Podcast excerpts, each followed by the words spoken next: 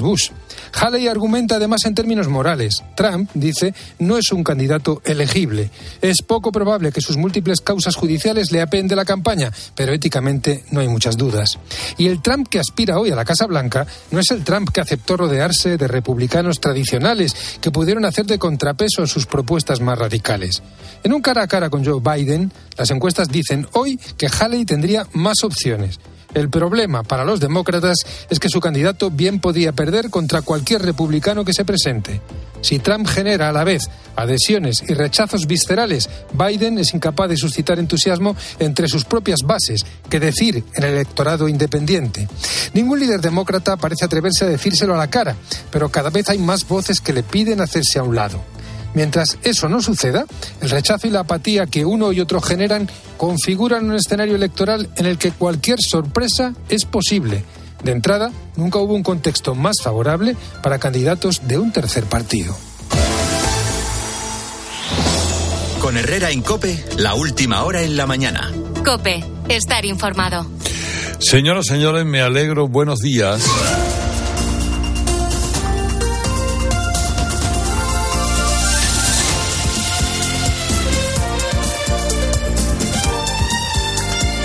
Pues esto es lo que viene siendo un martes 27 de febrero y lo que vienen siendo las 6 de la mañana, las 5 de Canarias. Eh, con un día fresquito, ¿eh? Pasado por agua, además. Se esperan lluvias intensas en el norte peninsular, más débiles en el sureste y en Melilla, vientos fuertes en amplias zonas del norte y este de la península, Menorca y Melilla, nevadas en las montañas del norte. Eh, ojo, puede haber alguna luz en el Pirineo. Y, bueno, y las temperaturas siguen bajando, salvo en el oeste de la península, donde las máximas podrían repuntar uno o dos grados. Esto no va como Canarias, claro, que tienen allí su eh, microclima eh, fantástico particular. Bueno, pues hoy es el día. ¿Qué día? Que lleva siendo el día toda la vida aquí, desde que, desde el sanchismo, todos los días son el día. Por algo, o por una cosa o por otra. Hoy es el día eh, en el que se acuerdan ustedes de aquella película de Kirk Douglas que se llamaba El último tren de Gun Hill. El tren de Gun Hill, el último, volvía a una hora determinada. Y antes de que volviera ese tren, que era el último que podía tomar el sheriff para volver a Can Hill, tenía que acabar con una serie de forajidos. Acabaría él fallecido, acabaría con los forajidos, que eran más. Y además eran poderosos y violentos y chulos y... No, les desvelo el final de la película. Pero Sí les pongo el ejemplo de que había un último tren de Gun Hill en un momento determinado. Bueno, hoy hay un último tren de Gun Hill para José Luis Ábalos. Unas informaciones dicen que a mediodía, otros que a las 10 de la mañana. Bueno, pongamos que entre las 10 y las 12 sale el último tren de Gun Hill que le lleva a dónde?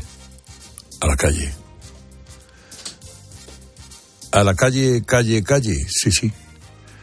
A la calle, calle, calle. Porque el Partido Socialista le ha dado un ultimátum al que fuera ministro de Transportes, que ayer renunció a presidir la Comisión de Interior que tenía que hablar de corrupción. Bueno, porque hubiera sido sarcástico, cuando menos pero no ha renunciado a su escaño, porque él dice que no ha hecho nada y no está culpado de nada, y un fondo de razón tiene.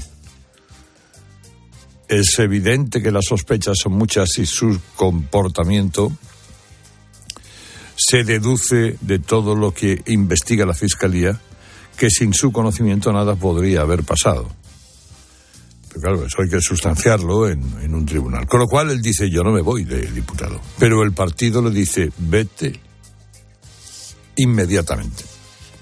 ¿Y por qué se lo dice? Porque así es un cortafuegos.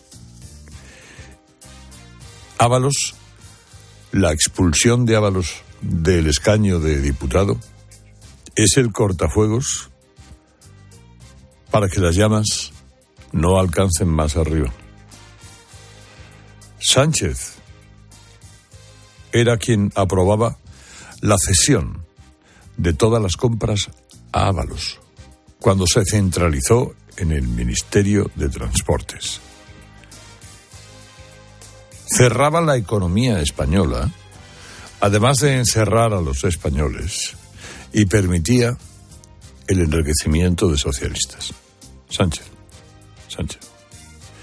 Claro, la, la renuncia a la comisión, solamente la renuncia a la comisión, no desactiva el escándalo. El escándalo continúa. Ni siquiera que Ábalos renuncie al escaño desactiva el escándalo, porque hay mucho detrás y muchos detrás intentando conocer toda la verdad cada uno de los extremos de este caso.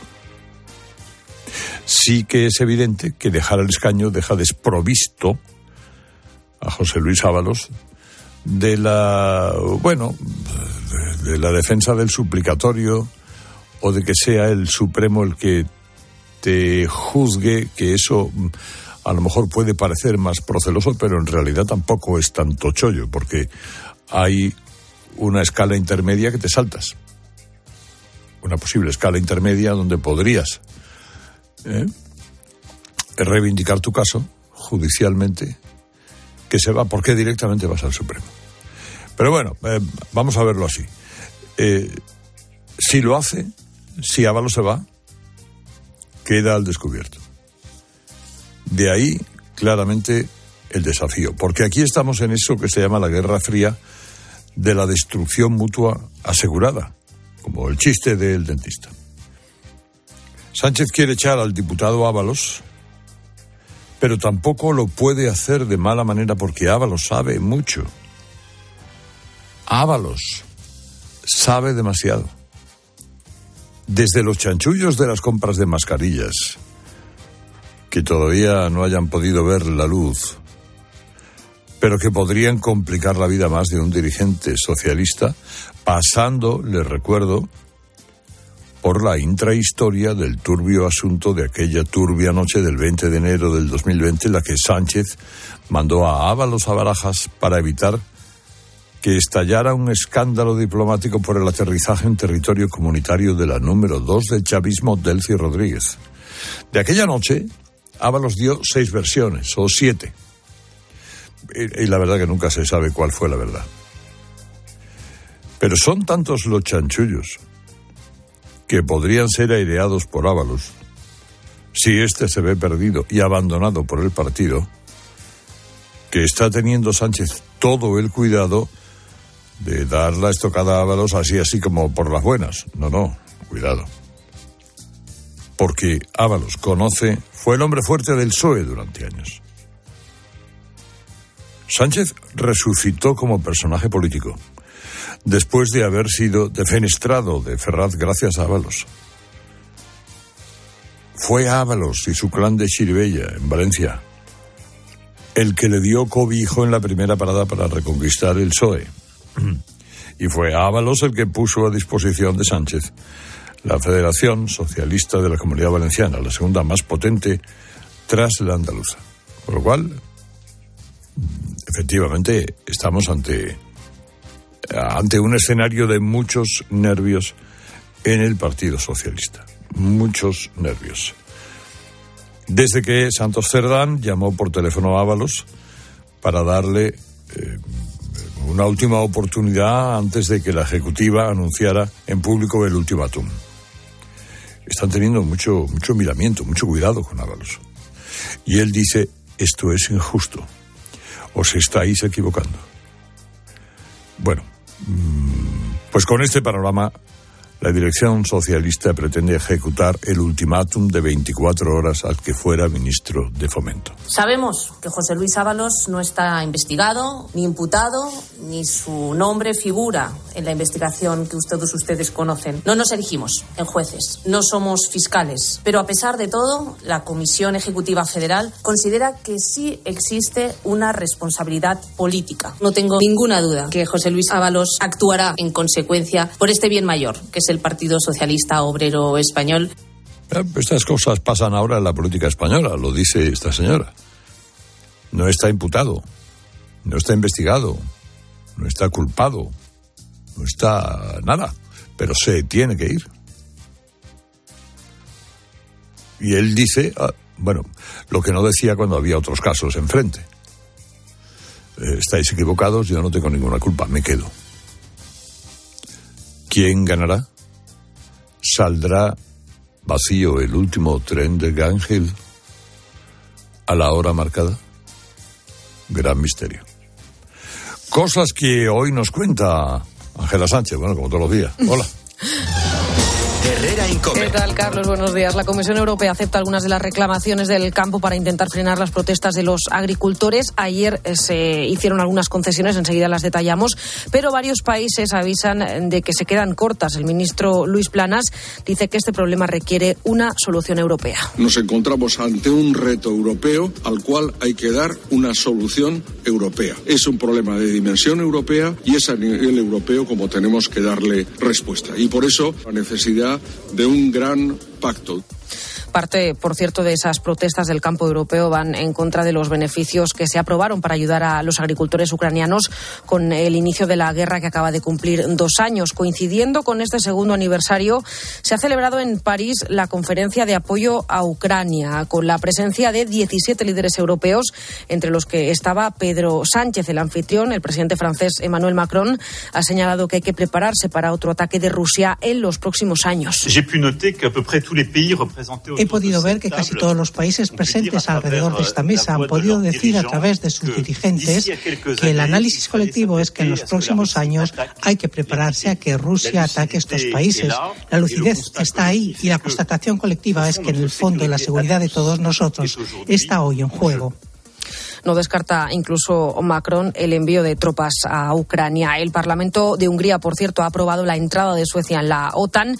Era el último escollo para la entrada del país en la alianza. Y aquí en España el Consejo de Ministros tiene previsto aprobar hoy la ley de familias. El objetivo es ampliar la protección social y redefinir el concepto de familias numerosas para incluir así a las monoparentales con dos hijos. La norma diseñada por el Departamento de Ione Belarra decayó por el fin de la legislatura y ahora se retoma con el mismo texto. Y en el partidazo de COPE esta noche conoceremos al primer finalista de la Copa del Rey. Bruno Casar, buenos días. Hola, hola, buenos días, Ángela. A las nueve y media resolvemos la primera semifinal de la Copa del Rey que tiene todo por decidir tras el 0-0 entre Mallorca y Real Sociedad del partido de ida. En el conjunto Bermellón anotamos la baja de Mafeo en los de Imanol, pendientes de cuántos jugadores, de cuántos minutos podrá disputar Miquel Oyarzábal, que sigue arrastrando molestias. Desde las nueve de la noche lo vamos a contar en tiempo de juego. La otra semifinal la vamos a dejar para el jueves. Athletic Club Atlético de Madrid, donde la noticia pasa por el equipo rojiblanco de Simeone por Griezmann, que lo tiene muy complicado para llegar a este partido por culpa del esguince que arrastra tras el partido de Champions. Y al margen, anoche cerramos la jornada 26 en Primera División con el Girona 3, Rayo Vallecano 0. Los de Michel recuperan la segunda posición en la tabla a seis puntos del Real Madrid, colocan dos puntos de ventaja sobre el Fútbol Club Barcelona. Herrera Incope. Estar informado. Vamos también con las claves del incendio de los edificios de Campanar en Valencia, en el que murieron 10 personas, con lo que sabemos a esta hora, porque es verdad que la investigación sigue, pero ya vamos conociendo detalles importantes. El primero, que un fallo eléctrico en un toldo pudo ser el origen del fuego. El sistema provocó un cortocircuito, según las primeras hipótesis, en el piso 86 de la octava planta de la torre más alta. Una vivienda en la que en ese momento no había nadie eh, y que desató el mayor incendio estructural en la historia de la comunidad valenciana, según el comunicado que ayer emitieron los bomberos. Se descarta de momento una explosión de gas. Los vecinos reconocen que la domótica en el edificio había dado problemas. De hecho, las persianas tuvieron que venir a cambiarlo y venían los obreros y comentaban que, que tenía muchos fallos, que, que se hizo muy rápido. Vecinos como Vicente cuentan además que ya hubo otro incendio en 2012 en otra vivienda, pero que en ese caso sí se pudo controlar. La policía científica ha inspeccionado el edificio palmo a palmo, ya ha terminado sus trabajos y ahora con esa información pues habrá que sacar conclusiones. También sobre otra clave en ese incendio, ¿qué provocó que el fuego se expandiera en cuestión de minutos? Aquí hay dos cosas que están claras. Una es el viento y la otra los materiales. Por un lado, esas rachas de 60 kilómetros por hora que no solo extendían las llamas, sino que también arrancaron placas ardiendo que iban quemando, por ejemplo, otras terrazas. Y por otro lado, el recubrimiento de la fachada, no solo de qué estaba hecho, sino cómo se colocaron esos materiales. La policía científica, como digo, ha terminado las inspecciones. En cuanto termine su investigación, será el turno también de las empresas privadas que han contratado las aseguradoras. Una de ellas se llama Síntesis. Ya trabajó en otro de los incendios más recordados de España, el de la Torre Windsor de Madrid. Su director técnico, Félix Alonso, ha pasado por 13 al día. El Windsor fue muy similar a este también porque se estaba construyendo una doble fachada. En el momento que aflora las llamas hacia el exterior, cogió el hueco de la doble fachada. Y entonces todos los gases que salen juntamente con las llamas se inflamaron y ahí es donde provocó ese abrazamiento del incendio en todas las fachadas superiores y su propagación hacia el interior. Cosa muy similar a, a esto. Y vamos con la tercera clave, que es sin duda la más urgente. ¿Qué pasa con los vecinos que, que, lo han perdido todo en ese fuego? Bueno, pues lo primero es ofrecerles una vivienda. En esos dos edificios vivían 450 personas. Todas están desde el jueves en hoteles, en, en otras residencias, en casas de familiares o amigos. Al menos 32 ya están, eso sí, en los pisos públicos que se están habilitando a toda prisa para los afectados. Son 10 familias, 21 adultos y 11 niños que ya han pasado la primera noche en la que por unos meses va a ser su casa. Casas que, por cierto, se han llenado con muebles, con comida, con ropa, con todo lo que se ha donado estos días. Hoy nuevas familias entrarán en esas viviendas habilitadas por el Ayuntamiento de Valencia, priorizando las que tienen hijos o personas dependientes a su cargo. Podrán estar en principio tres meses, aunque la alcaldesa María José Catalá asegura que nadie se va a quedar en la calle aunque termine ese plazo. Las personas no tienen que tener ningún temor a que, eh, de alguna manera, dentro de tres meses, pues no tengan solución. La van a tener. También se están tramitando ya las ayudas, que son varias, entre 6.000 y 10.000 euros para comprar artículos de primera necesidad, que es lo más urgente. También entre 1.000 y 1.500 euros mensuales durante un año para aquellos afectados que se decidan a alquilar un piso o ayudas a la compra para los que quieran empezar de cero como propietarios. No tendrán que pagar ningún impuesto. Es un lío sobre todo porque la mayoría no tiene ni siquiera su DNI. Bajaron, como es lógico, con lo puesto y todo se ha quemado, todo se ha perdido todo menos las cajas fuertes que han dado alegrías a muchos vecinos, no solo por los recuerdos o las joyas familiares, por ejemplo, que han podido recuperar, sino también por los documentos que guardaban dentro y que se han salvado del fuego, o algunos coches que estaban también en el garaje. Me acompaña un bombero dentro, damos los datos a, la policía, está todo oscuro, está todo oscuro. Y nosotros que vinimos a la parte más oscura del, garaje, nada, eh, apoyados completamente en linternas. Las patas del garaje parece en general que los coches están bien.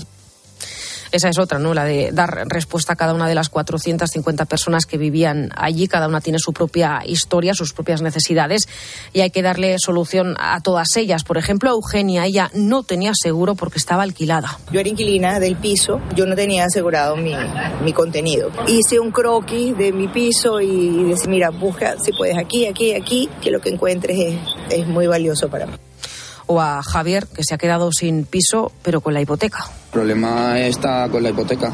Sí, compró hace dos años y compró por un precio que, bueno, pues tú, el banco le obliga a hacer una hipoteca, pero ahora nos encontramos con que el banco asegura por un cuarto del precio de, la, de, tas, de tasación y nos, en escritura venía que, el, que tenían que haber hecho el 100% de, del importe. Entonces nos encontramos con que se queda sin casa y teniendo que pagar al banco.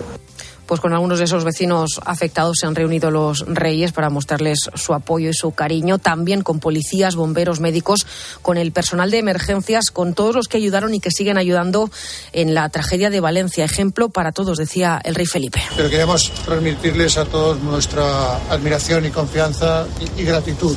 Para una sociedad confiar que tiene los servicios adecuados y los hombres y mujeres dispuestos a, a darlo todo en estas circunstancias es una tranquilidad. Han dado un mensaje ejemplar a la sociedad, a toda Valencia y a toda España. Así que de verdad, gracias. Muchas gracias.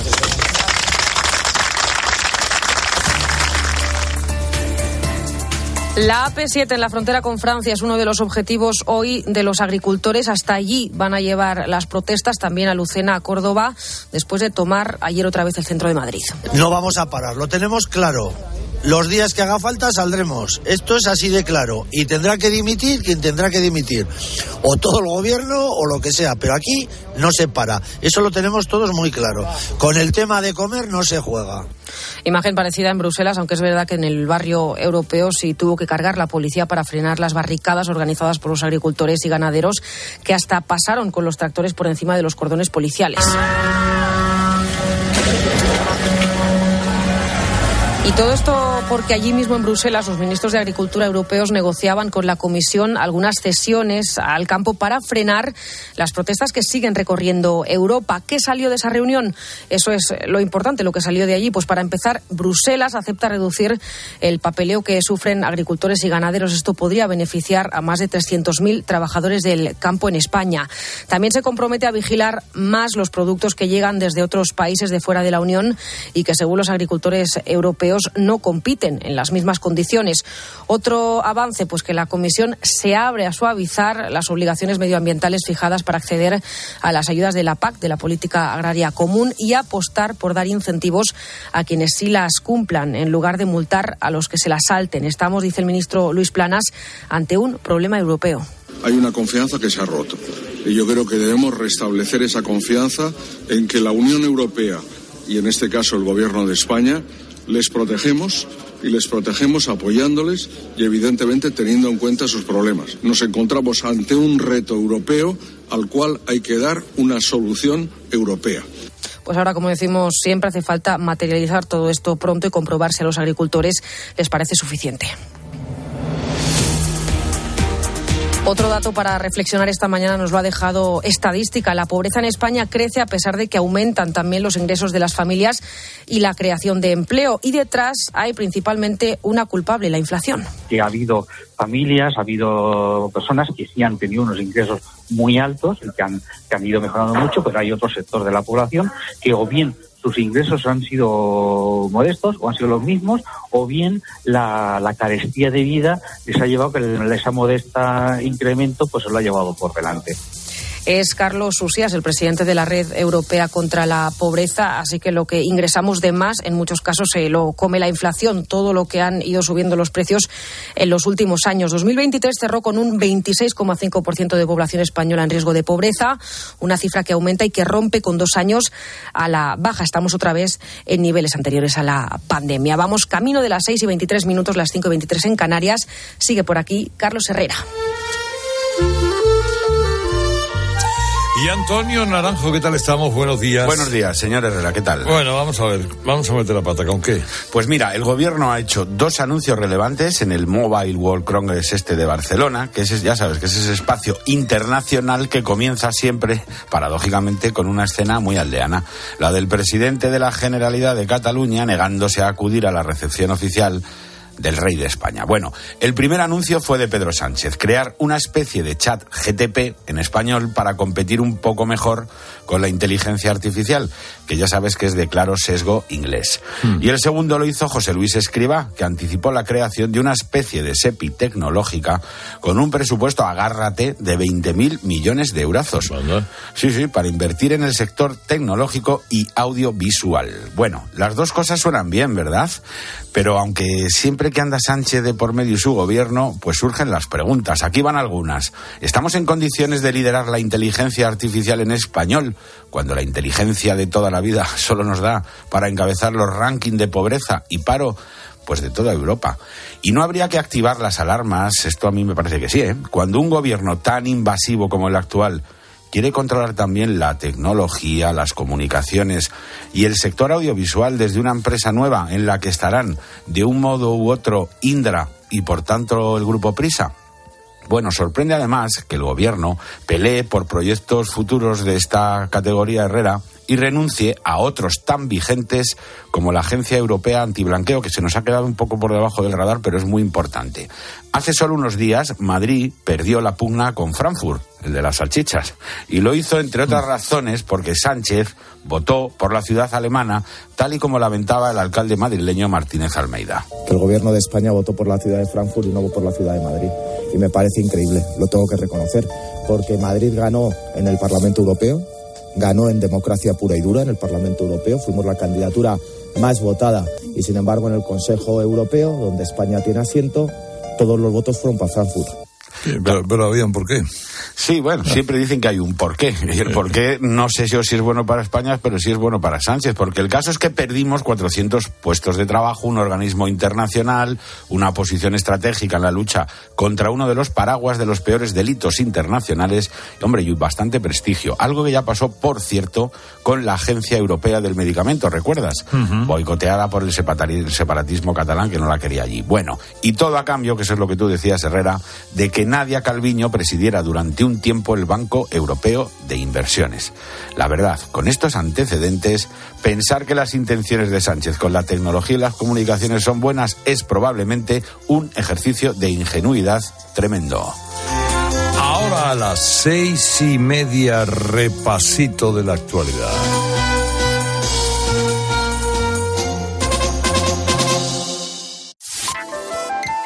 Herrera Incope.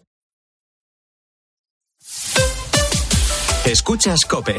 Y recuerda, la mejor experiencia y el mejor sonido solo los encuentras en cope.es y en la aplicación móvil. Descárgatela. Descubre los diseños exclusivos y los productos innovadores de las tiendas porcelanosa. Piezas de gran formato, griferías con sistemas de ahorro, cocinas de inducción invisibles. La casa de tus sueños está en porcelanosa. Y ahora, del 1 al 16 de marzo, aprovecha los días porcelanosa con descuentos muy especiales. Porcelanosa. Si para ti abrir gas no tiene nada que ver con tu cocina, entonces te interesa el seguro de moto de línea directa, con el que, además de ahorrarte una pasta, tendrás cobertura de equipación técnica para casco, guantes y cazadora. Cámbiate y te bajamos el precio de tu seguro de moto sí o sí. Ven directo a lineadirecta.com o llama al 917-700-700. El valor de ser directo. Consulta condiciones. Los mejores móviles merecen nuevas ofertas con Tecmanía de Mediamar. Solo hasta el 29 de febrero tienes un Samsung Galaxy A34 de 256 GB 5G por solo 299 euros. Ya en tu tienda en mediamar.es y en la app. Una maravilla no es solo un lugar, una maravilla es poder viajar. Si voy a soñar, sueño con viajar. Escuchar las olas, perderme bolas. Si no encuentro el camino, me van a buscar. Cuando viajo sin prisa, el tiempo se para. Maravíllate con viajes el corte inglés y tour mundial y llévate hasta 600 euros de regalo en el corte inglés. Tailandia, Costa Rica, Uzbekistán, Orlando, Egipto y con Fastpack de tour mundial en tu gran viaje, precios sin sorpresas. Consulta condiciones. ¿Cómo me las maravillaría yo? ¿Cómo te las maravillarías? Hola Carlos, ¿conoces un buen programa de contabilidad? Claro, Isabel, el mejor. El programa Mi Conta de Monitor Informática. Amortiza de forma automática, importa de bancos, escáner y ficheros Excel. Contempla toda la fiscalidad y atendidos por el mejor servicio técnico del mercado. Y esto será carísimo. ¿Qué va? Solo 52 euros al mes. Entra en monitorinformática.com. En Lowy somos más cañeros que nunca, porque te traemos nuestra mejor ofertaza. Fibra y móvil 5G por solo 29,95, precio definitivo. Si quieres ahorrar, corre a lowy.es o llama al 1456. Cariño, vamos a cambiarnos al plan estable verde de Iberdrola, que paga siempre lo mismo por la luz, todos los días, todas las horas, durante cinco años. Pase lo que pase. Interrumpimos la emisión por una noticia de última hora. Nos están invadiendo los extraterrestres. Pase lo que pase. Pase lo que pase. Y ahora, además, llévate 100 euros con el plan estable verde de Iberdrola. Contrátalo ya llamando al 924 24 24 o en iberdrola.es. Consulta condiciones en la página web. Iberdrola, por ti, por el planeta. Empresa patrocinadora del equipo paralímpico español. La relación se hace más intensa cuando no hay distancia. Acércate más, siente más. Cupra León. Ahora por 27.900 euros con 5 años de garantía y mantenimiento. PVP en Península y Baleares para unidades en stock financiando con Volkswagen Bank. También híbrido enchufable. Descubre más en cupraoficial.es. De nuestra bodega Marqués de Carrión y del viñedo más prestigioso del mundo, Antaño Rioja. Un vino único con la calidad y tradición de antaño. Desde 1890, el esfuerzo de una familia. Antaño Rioja. También disponible en garcíacarrión.com. En la noche, la radio deportiva tiene un referente. Bueno, luego existe la posibilidad de que haya quien en esta tertulia piense que a lo mejor Xavi no llega ni a junio. Eso dependerá de los resultados. Yo, claro, eh, pero es que en la dinámica del Barça, Paco... Y, de, y de la porta, a mí me parece que... Escucha a Juanma Castaño en el partidazo de Cope. De lunes a viernes, desde las once y media de la noche. El número uno del deporte.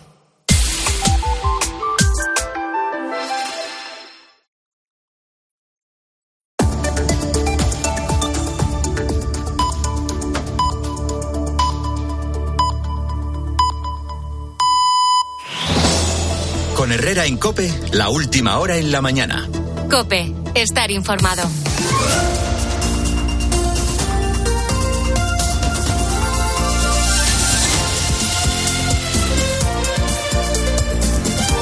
Seis y media de la mañana, cinco y media en Canarias y a todo esto es, hoy es un día de martes, ¿eh? martes 27 de febrero. Oiga, no pierdan de vista las virguerías de las que se está hablando en el eh, Mobile en Barcelona. Ese efectivamente es una feria fascinante, ¿eh? fascinante. Eh, los que no tienen eh, ese, ese alma de, comprarse las novedades nada más llegar, que hay algunos que son mariquilla la primera. Es decir, que ha llegado la ¡pum! me la compro, aunque no tenga nada. Bueno, au- aunque no, no sepa bien para qué sirve. No, no, no. Bueno, yo soy un poco marquilla la primera, ¿eh? también se lo digo. Pero vamos a ver, eh, todo, todo lo del mobile les puede parecer muy moderno. Eh, pero eh, da igual. Si no se lo compra ahora, tardará un poco más, pero se lo acabará comprando. Eso ya verá usted, porque porque lo que es tendencia o lo que apuntan como tendencia luego ya será definitivamente una realidad. Piense en toda la gente que no veía mucha utilidad eh, a las pulseras de actividad. Los primeros relojes inteligentes que se... eh, Bueno, y ahora no hay nadie que no salga a correr que se pone la pulsera de actividad en cualquier parte. Que esté dura, bueno, dura, vamos, más o menos tiesa y pueda eh, sujetarse para entendernos. Pues eh, en el en mobile se van a ustedes eh, acostumbrar a los anillos inteligentes, que es más o menos lo que hacían, o hacen el trabajo que hacían aquellos relojes, pero son anillos pequeños con aspecto más moderno que clásico, que le ayuda a gestionar, a visualizar su ritmo cardíaco, el sueño, la actividad física, eh, a realizar pagos en comercios y eso va de los 90 a los 300 euros. Le confieso que me hice con uno hace eh, relativamente poco. Bueno, los Reyes Magos tuvieron la idea. Y oiga, es eh, ah, tremendo, tremendo. Eso sí, para virguería, los móviles que se doblan hasta el punto de amoldarse a la muñeca y poderlos llevar como si fueran una pulsera. Habíamos visto ya móviles plegables, plegables que se doblan por la mitad de la pantalla, pero es que estamos hablando ya de una pantalla absolutamente moldeable. Que da esta cosa a ver cómo es capaz de doblarse sobre sí misma para estando tieso, empezar a deformarse, plegarse para ponértelo de brazalete, por ejemplo. Pantalla adaptativa le llaman. Es decir, en vez de tener una carcasa de aluminio o de plástico, como los móviles convencionales, tiene una especie de funda de piel que permite doblar el teléfono. Que, bueno, pues eso te lo pones en el pie para que se sostenga solo, por ejemplo, para hacerte unas fotos, yo qué sé. Modelos que todavía no están a la venta, pero que lo estarán antes más pronto que tarde y que cuando nos queramos dar cuenta, todos iremos con eso, eh, todos iremos con eso en la muñeca. Bueno, el otro asunto ayer, eh, de qué manera salieron a la calle los agricultores. En, Madrid, por ejemplo, una marcha de agricultores, protestas, eh, que bueno, no trajeron complicaciones en el tráfico, pero sin incidencias reseñables. Hoy hay manifestaciones en Córdoba, en Cataluña. La Unión de Jesús ha convocado tres días de movilizaciones y donde sí los hubo, los incidentes fue en el barrio europeo de Bruselas. Ahí los agricultores belgas y franceses formaron barricadas quemaron neumáticos, eh, pasando incluso con los tractores por cima de los controles policiales, ¿no? Ahí se reunían los ministros europeos de Agricultura. ¿Qué es lo que han dicho? Dice, bueno, pues que mm, intentarán eliminar la alta carga burocrática para explotaciones de menos de 10 hectáreas. Esto puede beneficiar a 300.000 agricultores españoles y retirar algunas obligaciones medioambientales de la PAC y luego cambiar sanciones por incentivos, es decir, en vez de multar al que no cumpla, mm, premiar al que sí lo hace. Bueno, y, y, luego se ha puesto sobre la mesa el aumento de la vigilancia sobre productos que llegan de países no europeos como explica el ministro Planas. Que hay que reforzar los mecanismos de control eh, aduanero, es decir, que productos que no están autorizados en la Unión Europea no puedan ser eh, utilizados eh, tampoco por productos que se exporten a la Unión Europea y sean importados por nosotros. Es que cualquiera que quiera verlo, aquí tengo yo varias fotografías. Por ejemplo, esta, fresas mmm, pilipí envasado por esta empresa en Lepe, Huelva. Origen, Marruecos. Origen, Marruecos. Ya no habrá fresas en Huelva, sí, seguramente serán más económicas. Me voy a otro gran eh, supermercado y veo aquí. Eh, también, bueno, la de la del Lepe veo, eh, a ver si se distinguir esto. Pa, pa, estos son peras, ¿no? Muy bien. España, origen, eh, fresas, origen Marruecos. Empaquetamiento, España. Peras, origen Marruecos. Empaquetamiento, España. Y estos son productos que se encuentran, estos se encuentran en los grandes, eh, las grandes superficies. ¿Salen más baratas? Sí. Sí, sí y las eh, el Valid sean de origen indio y se compra en Huelva y se vendan en los grandes hipermercados que ahora mismo están en la cabeza de todos. Bueno, claro, este es el problema. Claro, el mercado es abierto y el mundo está abierto y la globalización es eso.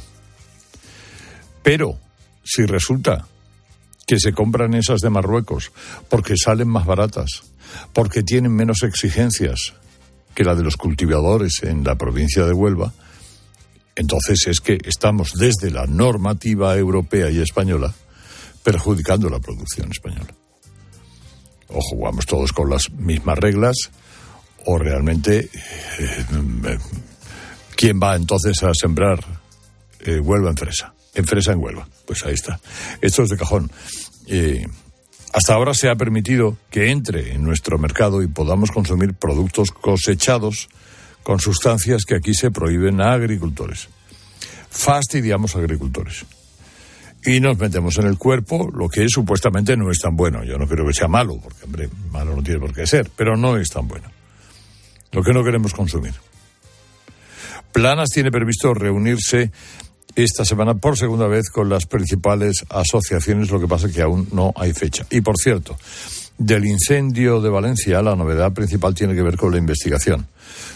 Parece, bien, esto a mí me parece un milagro, que con todo quemado hasta arriba pueda llegar un tío y decir el origen del fuego ha sido aquí, que ha habido un chispazo.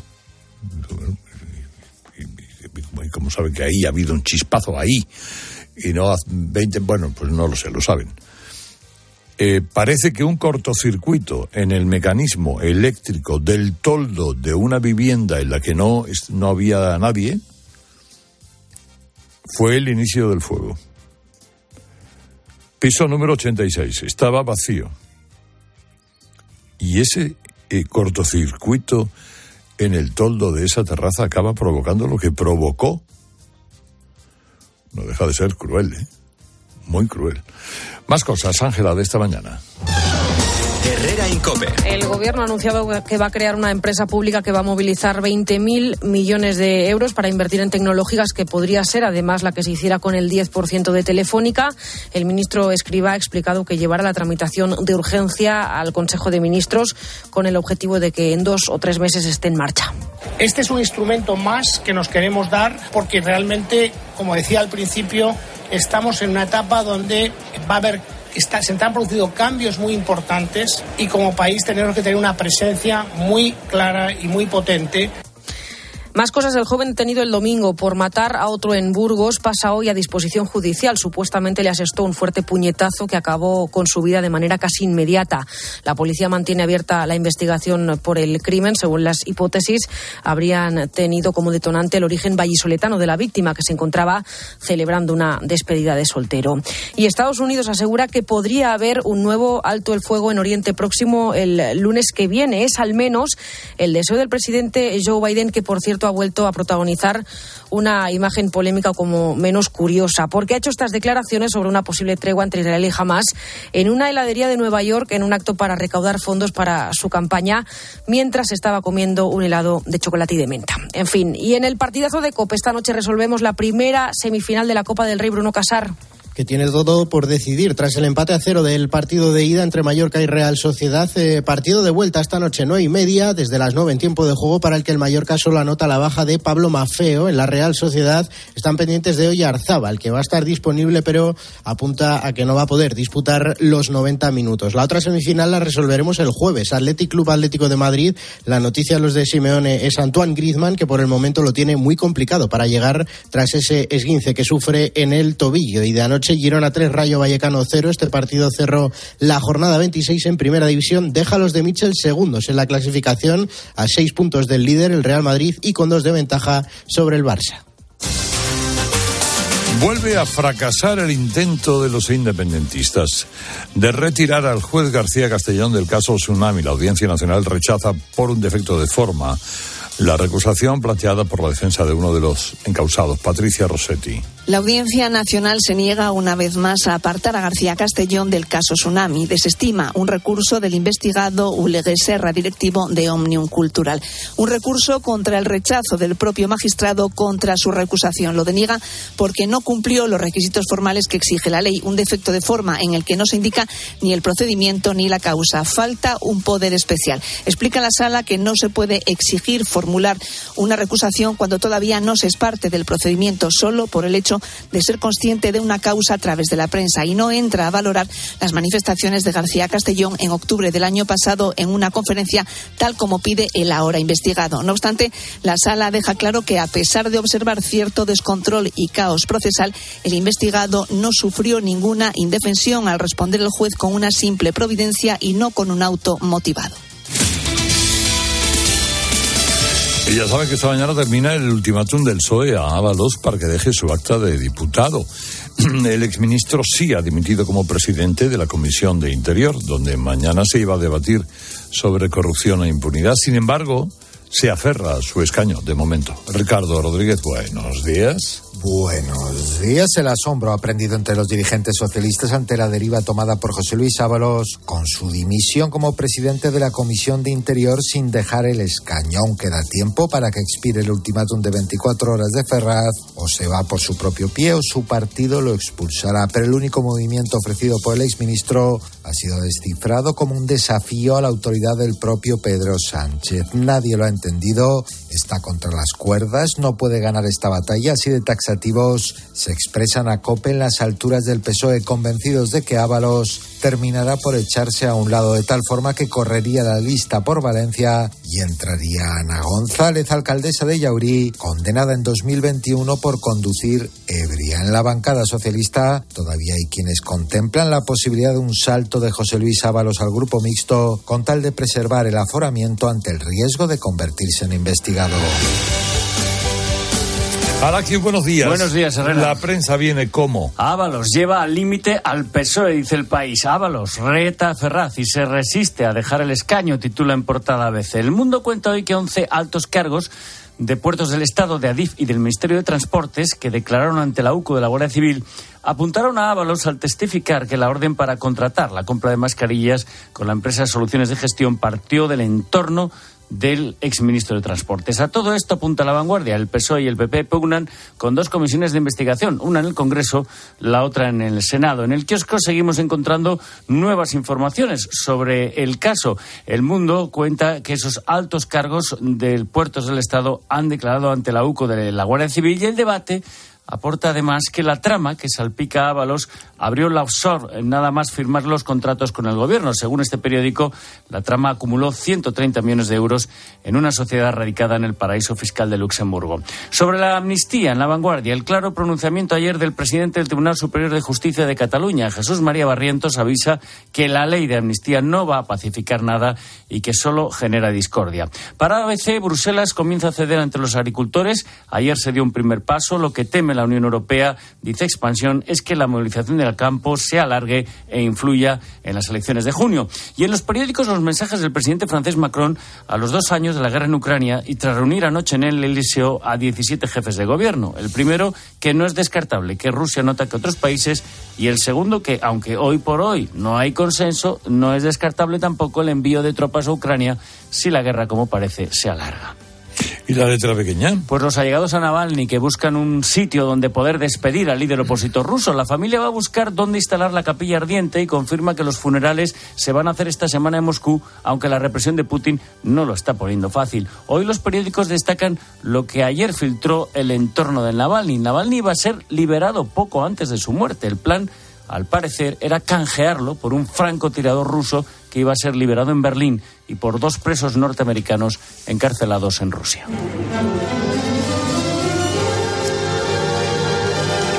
Trino del Conciso Dávila, eh, hay varias preguntas que traes hoy sobre el escándalo del caso Coldo y también algunas respuestas. Buenos días. Pues sí, buenos días, Carlos. Introducimos hoy efectivamente el capítulo de preguntas con respuesta. Primera, ¿a qué viene el silencio público del PNV, socio preferente de Sánchez, sobre la corrupción del PSOE y el caso Coldo? Respuesta, callados como muertos porque van a necesitar el PSOE para seguir gobernando en el País Vasco. Segunda, sin embargo, ¿le está enviando el PNV a Sánchez algún recado de que llegado el caso le puede dejar en la estacada? Respuesta, realmente sí. Ya le han enviado dos recados. Ley de ocupación en la que se abstuvo y ley de la vivienda pactada entre el PSOE y Bildu en la que votarán en contra. Tercera, ¿puede ganar Bildu lleno de terroristas en las elecciones vascas? Respuesta, está en el trance de hacerlo. Lógico. Dicen que si ganan, gobernarán en solitario, pero no se lo crean. Ya le han ofrecido al Partido Nacionalista Vasco un pacto. Son el mismo producto con esta marca. Cuarto, ¿tiene alguna relación el doble asesinato de dos guardias civiles de Marbate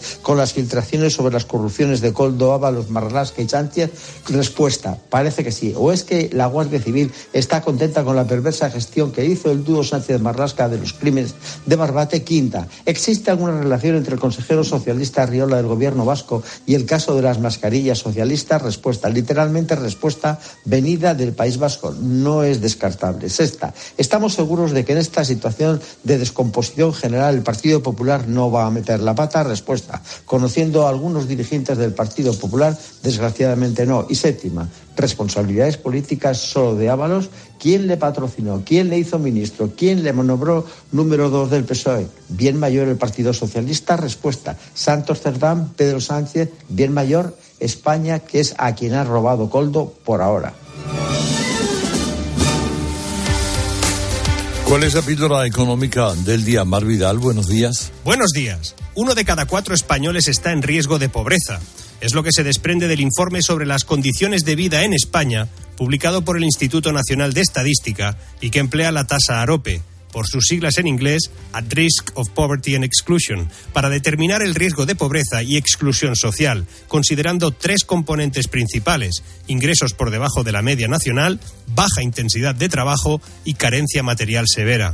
El estudio revela que la tasa de población en riesgo de pobreza o de exclusión social ha subido al 26,4% en la población en general. Y ojo, un tremendo 34,3% entre los menores. Y no deja de ser paradójico que nuestro país, que según nos dicen lidera el crecimiento de la Unión Europea, sea el cuarto país de la eurozona con mayor proporción de su población en riesgo de pobreza o exclusión social solo nos supera Rumanía con un 34,4%, Bulgaria con un 32% y Grecia con un 26%. Y estos son datos de Eurostat. Cuando se dice que la inflación es un impuesto a la pobreza, es por esto. La pérdida de poder adquisitivo ha impactado significativamente en la economía doméstica, especialmente en los alimentos y la energía. Como resultado, uno de cada cinco españoles no pudo mantener su vivienda a una temperatura adecuada durante el último año. Por desgracia, España no va como una moto. Herrera Incope. Estar informado. Hay historias sorprendentes. Pues además de con el famoso polígrafo, en la Universidad de Granada creen que se puede pillar a un mentiroso de otra forma. Y por eso están llevando a cabo un estudio con el objetivo de mejorar los métodos para detectar mentiras. Generalmente va vinculado la parte verbal con la parte corporal y eso es lo que hay que intentar eh, ver y analizar. Y te las cuenta Pilar García Muñiz de lunes a viernes de 1 a 4 en Mediodía Cope. Quiero un auto que me mole. Nuestra oferta es enorme. Yo mi coche quiero tasar. Nadie le va a pagar más. Si en la huellas quieres buscar. El de Sevilla de Perlas me va. Te lo traemos de saldo está. 15 días para probar. Mil kilómetros para rodar. La fruta pelada que trae MJ Navarro. Buenos días. Hola Herrera, ¿cómo estás? Lo que más ruido ha hecho, eso repasamos, y lo hace todavía a estas horas. Es algo que ocurrió el domingo por la noche, barrio de la Viña en Cádiz. Una agrupación callejera de las que no actúan en el falla, de las llamadas ilegales. Son la chirigota Intocables. Actuaban en la prórroga extraoficial. La estrofa es de traca. Antes de eso ya cantaron Hay ofendidos por cualquier pamplina, si reírnos de todo es la mejor medicina. Bien, en la estrofa hacen referencia al incendio del edificio en Valencia, diez muertos.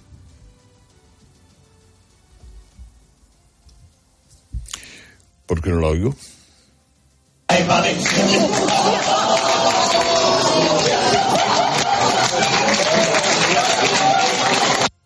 Escucha, a ver. Ahora yo saco un tema que me la juego. Mucho con la fiesta, no tienen paciencia. Ya han adelantado este año las fallas en Valencia.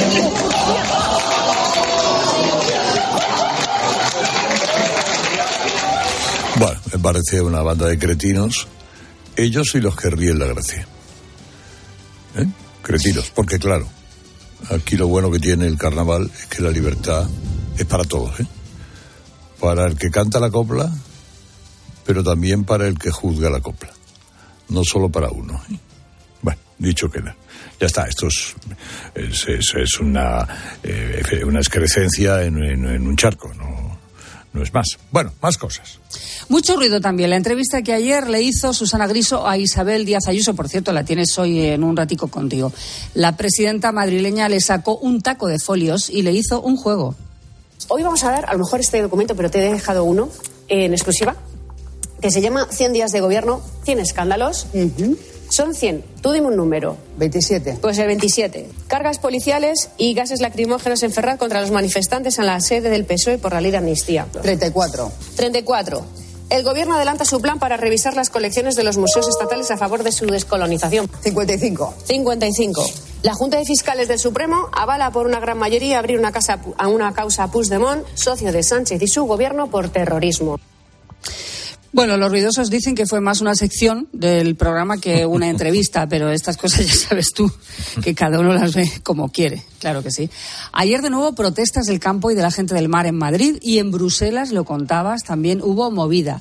Los 27 ya piden medidas urgentes para calmar la cólera del campo y se escuchó en el barrio europeo mucho acento español, aragonés, por ejemplo. Bueno, vamos hacia el Consejo de, Ministros. Eh, es una manifestación multitudinaria y bueno, esperemos que todos los ministros que están en estos momentos reunidos pues hagan caso de todas las reivindicaciones que, que desde el sector estamos trasladando. Así que bueno, aquí tenéis una imagen de los tractores que en estos momentos tenemos aquí. Prácticamente todas las calles del centro de Bruselas están colapsadas, alrededores del Parlamento Europeo, de la Comisión, la verdad que esto es alucinante. Es José Manuel Roche, secretario general de UPA Aragón. Estaba Bruselas tan animada que parecía otra ciudad Herrera. Ilia Topuria será recibido hoy por el presidente Sánchez a las once y media en Moncloa. Sucumbe a la presión, digamos, eh, Sánchez, porque Topuria se quejó de que el presidente no le diera su sitio. El luchador de moda se va a su tierra, por cierto, Alicante, que va a recibir un homenaje allí y va a estar cope. Nos dicen que las colas eran enormes para ver. Mañana miércoles, en el teatro principal, a Topuria con Juanma Castaño. En una hora ¿eh? se agotaron las invitaciones. Sus admiradores, fíjate lo que pasa, le piden, cuando se encuentran con él, que les atice.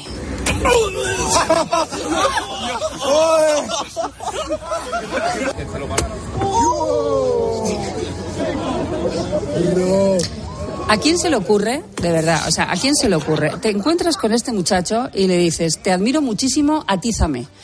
Yo la verdad es que no, yo no, y se llevan unas mascas enormes, pero con unos dolores tremendos caen al suelo y todo. Yo digo, bueno, es que no sé la gente también. Bueno, hay mucho ruido también en Nueva York y otras ciudades norteamericanas por la inmigración venezolana. En Nueva York unos jóvenes atacaron a la policía. Bien, pues ya ha llegado el asunto a Trump, que se ha puesto muy en su personaje. En Nueva York nuestra policía está siendo atacada, maltratada y horriblemente golpeada por enjambres de inmigrantes que no tienen nada que hacer en nuestro país. Sin embargo, luego son liberados de nuevo en las calles mientras le dan a nuestros oficiales el dedo del medio. Lo vieron el otro día, ¿verdad? Esas son las personas que vienen de otros países. Os garantizo que no harían eso en su país. No harían eso en su país. Conozco sus países. Si haces eso en su país, no vivirían más de cinco minutos.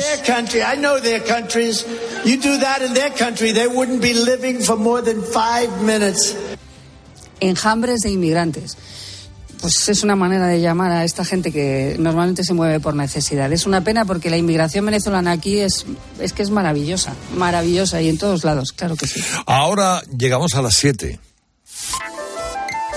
Herrera Incope. Escuchas Cope. Y recuerda, la mejor experiencia y el mejor sonido solo los encuentras en cope.es y en la aplicación móvil. Descárgatela. La avería del coche, la universidad de Ana. No sé cómo voy a llegar a fin de mes. Tranquilo. Si alquilas tu piso con alquiler seguro, puedes solicitar el adelanto de hasta tres años de renta para hacer frente a imprevistos económicos o nuevos proyectos. Infórmate en alquilerseguro.es o en el 910-775-775. Alquiler Seguro, la revolución del alquiler. ¿Y tú? ¿Por qué necesitas fluchos? Porque es tiempo de pensar en lo que te gusta, en la moda que te hace sentir vivo, chic, casual, sport. Nueva colección de otoño-invierno de Fluchos, la nueva moda que viene y la tecnología más avanzada en comodidad unidas en tus zapatos. ¿Y tú por qué necesitas Fluchos? Fluchos, comodidad absoluta. You are the one for me, for me. Hoy con Endesa tienes una oferta formidable. Elige formidable energía con luz, gas y mantenimiento de gas y ahorra 620 euros en dos años. Disfruta de este ahorro directamente en tus facturas, porque todo Endesa es formidable. Contrata ya en el 876-0909, en los puntos de venta Endesa o en endesa.com y empieza a ahorrar. Al dolor de cabeza, ni agua. Al dolor muscular, ni agua. Y al dolor articular, ni agua. Ibudol es el primer ibuprofeno bebible en formato stick pack para aliviar el dolor rápidamente, con agradable sabor y sin necesidad de agua. Al dolor, ni agua. Ibudol tenía que ser de Kern Pharma. Lea las instrucciones de este medicamento y consulte al farmacéutico. Dime, Pilar. Oye, ¿sabes que Yastel me ha vuelto a mejorar la tarifa? Ya, y por el mismo precio que sí. ¿Y sin pedirlo? Claro. Es que esto te hace mejoras así porque sí. ¿Qué va a ser lo próximo? ¿Que me cambien a mi marido por Jesús Vázquez? Cualquier cosa. Seamos sinceros, a todos nos gusta mejorar. Por eso en Yastel volvemos a mejorar las tarifas por el mismo precio. Llama al 1510. En la venta de tu coche puede ser un loser o un pluser. Un loser no valora su tiempo. Un loser se deja embaucar con ofertas de compra que no se respetan. ¿Quieres ser un pluser? Ven directo a Ocasión Plus para recibir siempre la mejor tasación pago en el acto y siempre con total transparencia. Ocasión Plus. Ya somos más de 200.000 plusers. ¿Te unen? Locutar un, un anuncio de radio, manteniendo el tipo mientras un señor que no conoces de nada te lanza cuchillos, no es corriente. Como tampoco es corriente que una cuenta corriente te dé tantas ventajas. Cuenta online Sabadell. La cuenta corriente menos corriente. Infórmate y hazte cliente en bancosabadell.com. Si elegir es ahorrar for you, ahorra eligiendo 3x2 en más de 3.500 productos.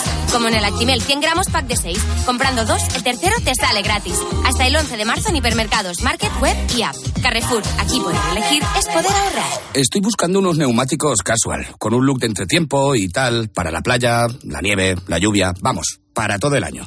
Si lo que quieres es algo que agarre con todo, los neumáticos cuatro estaciones son tendencia. Aprovecha el 2x1 de Peugeot Service con las mejores marcas y triunfa en cualquier pasarela, eh, esto carretera. Condiciones en peugeot.es.